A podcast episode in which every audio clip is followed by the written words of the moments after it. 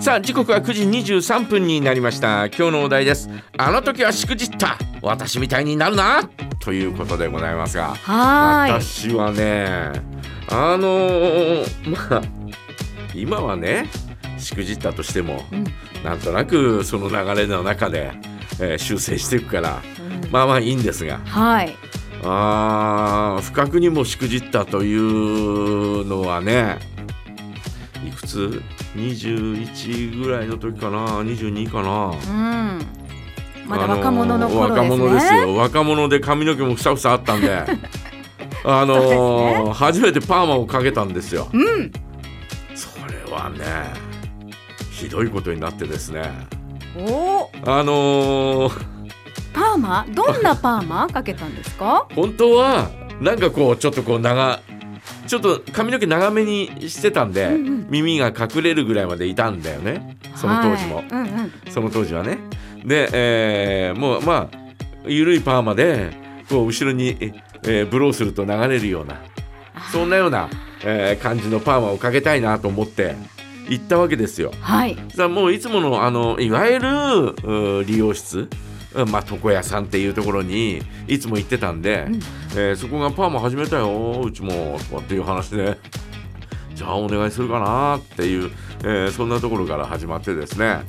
えーちょっとこう流れるような感じでうわーっとファーッと流れるようなそんな感じがいいんですっていう。うん。で、えーパーマかけてくれたじゃないですか。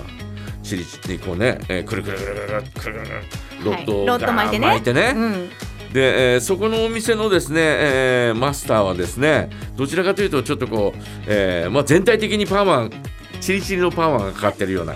パンチパンチじゃなくてアフロの短いやつっていう感じ。もうほんとクリクリクリクそうそうそうリってクリクリっていう感じだよねいう感じのが、うん。ね、えーパーマもかけてたんですね。はい。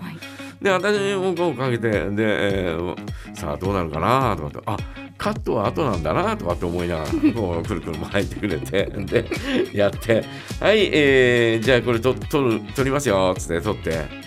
で取ったらくるくるくるくるなってるわけですよ。ああ、うんくるくるなってる。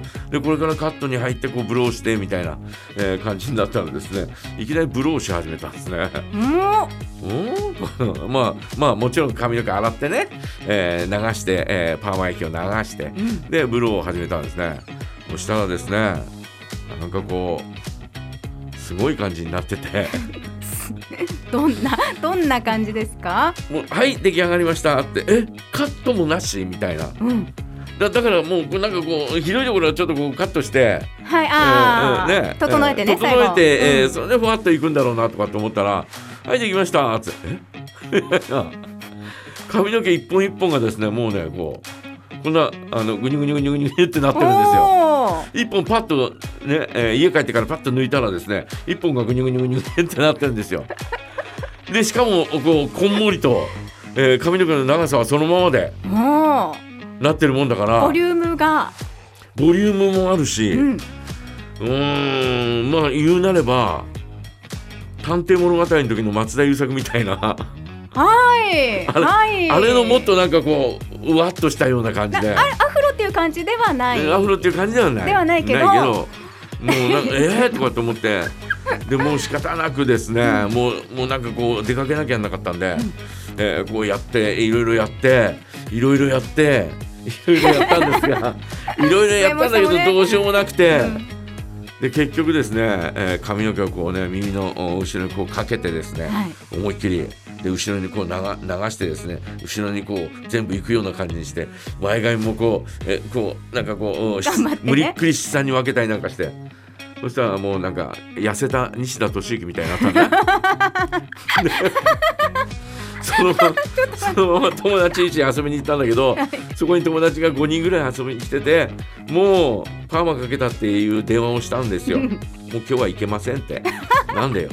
パーマかけてとんでもないことになってます。いいから来いみたいな話になって行ってからですねもう30分は笑い転げてましたね皆さん。それはそうですよね。皆さん30分は笑い転げてましたよ。もうあのパーマはですねだその後何回かパーマはかけたけど、ん。